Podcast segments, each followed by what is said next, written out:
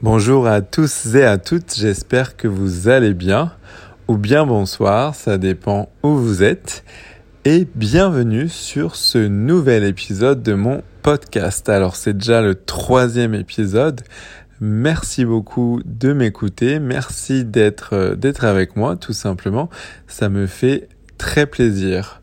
Ou bien devrais-je dire, ça me fait chaud au cœur. Vous savez que la dernière fois j'ai fait un épisode sur les expressions euh, françaises, pardon.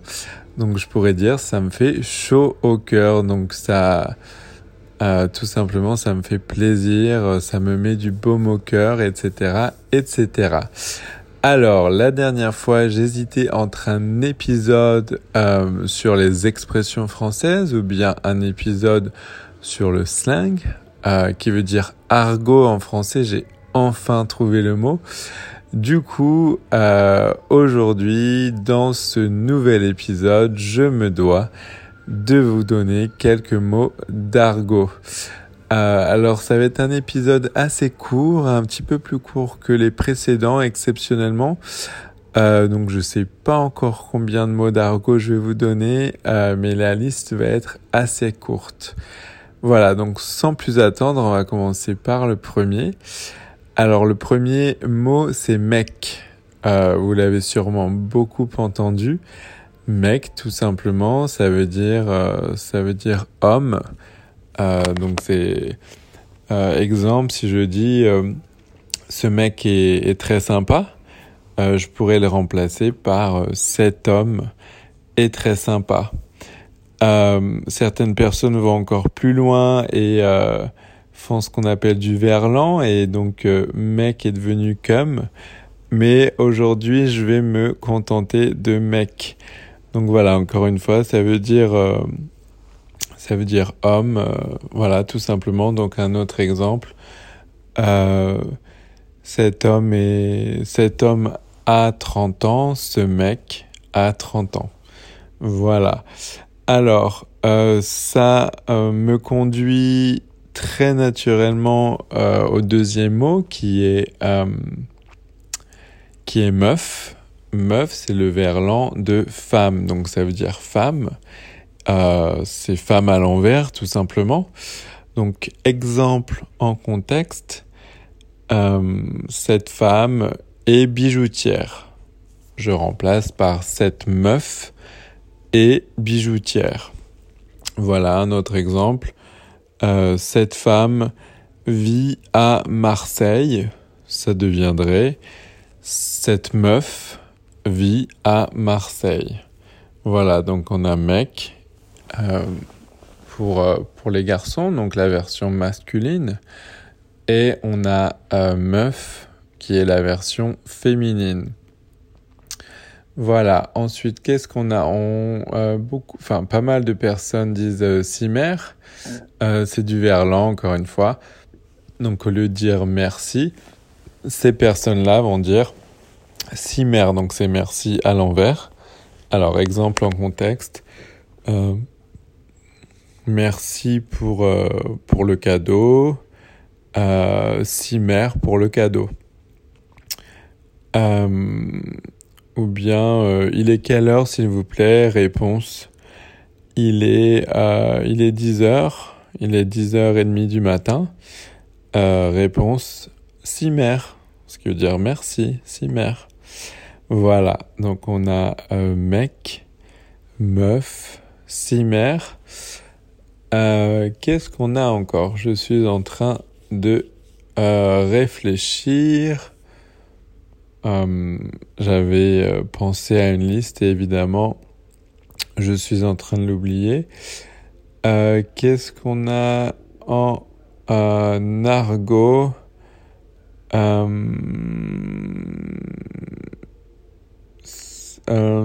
Ah oui.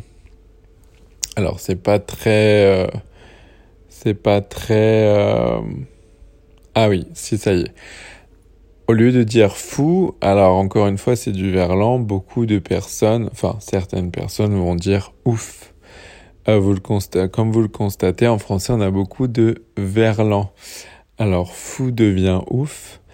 donc au lieu de FOU, on a OUF à l'écrit. bon, on l'emploie plutôt dans un texto par exemple ou à l'oral.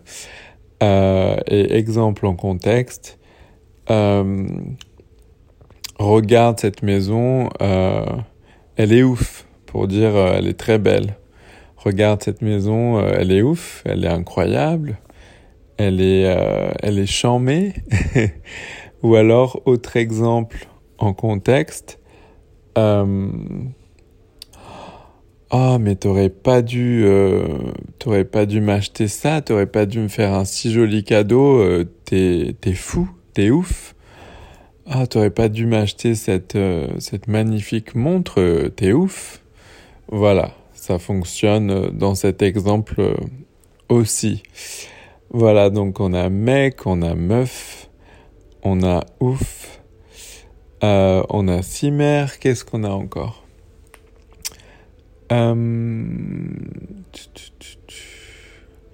C'est pas de l'argot, alors c'est c'est pas de l'argot, mais en français, euh, enfin en, en dans la vie de tous les jours, en français, on dit beaucoup trop au lieu de très. Euh, par exemple, euh, c'est trop bien. Oh là là, regarde, c'est trop bien. Euh, tu devrais, tu devrais regarder ce film, il est trop bien. Il est, il est trop sympa. Voilà, donc ça veut dire très en fait ici. mais c'est peut-être encore plus fort que très finalement. Euh, donc euh, vous pouvez remplacer par euh, pouvez remplacer très par trop et si vous faites ça vous allez vraiment parler comme comme un natif quoi ça fait très natif c'est trop génial oh là là c'est pas si j'ai envie de dire ce week-end, je peux pas aller à Montpellier. Si j'habite à Paris, je dis par exemple, ce week-end, je peux pas aller à Montpellier, c'est trop loin. Là, trop, ça a vraiment le sens en anglais de too, it's too far. Donc là, c'est l'emploi classique, entre guillemets, de trop.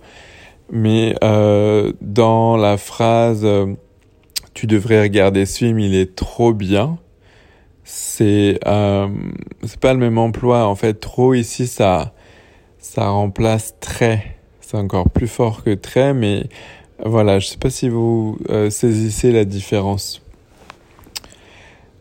Qu'est-ce qu'on a également hum, Ah oui. Au lieu de dire argent, donc l'argent, the money, en France, enfin en français, pardon, euh, on va dire beaucoup euh, le fric. Donc l'argent devient le fric. Alors exemple en contexte, euh, est-ce que tu peux me prêter de l'argent? Va devenir est-ce que tu peux me prêter du fric? Ou alors si une personne gagne très bien sa vie par exemple et a beaucoup d'argent, on va dire ah bah cette personne a beaucoup de fric. voilà. Donc euh, argent devient fric. C'est un mot, euh, c'est de l'argot. Euh, Qu'est-ce qu'on a encore? Donc on a mec, meuf, ouf, euh, fric, j'en ai oublié. Euh, j'ai la mémoire qui flanche encore aujourd'hui. J'avais déjà la mémoire qui flanchait la dernière fois. Euh, ça s'est pas arrangé comme vous comme vous pouvez le voir. J'essaie de trouver d'autres mots. Qu'est-ce qu'on a? Euh... Ouais, j'avais dit chamé. Euh... J'avais parlé de chamé dans une vidéo, on m'a dit que ça on l'utilisait plus trop. Euh... Voilà, je me fais un peu vieux, je pense à mon époque, on le disait beaucoup. Euh, chamé, c'est chamé, c'est le, c'est le verlan de, méchant.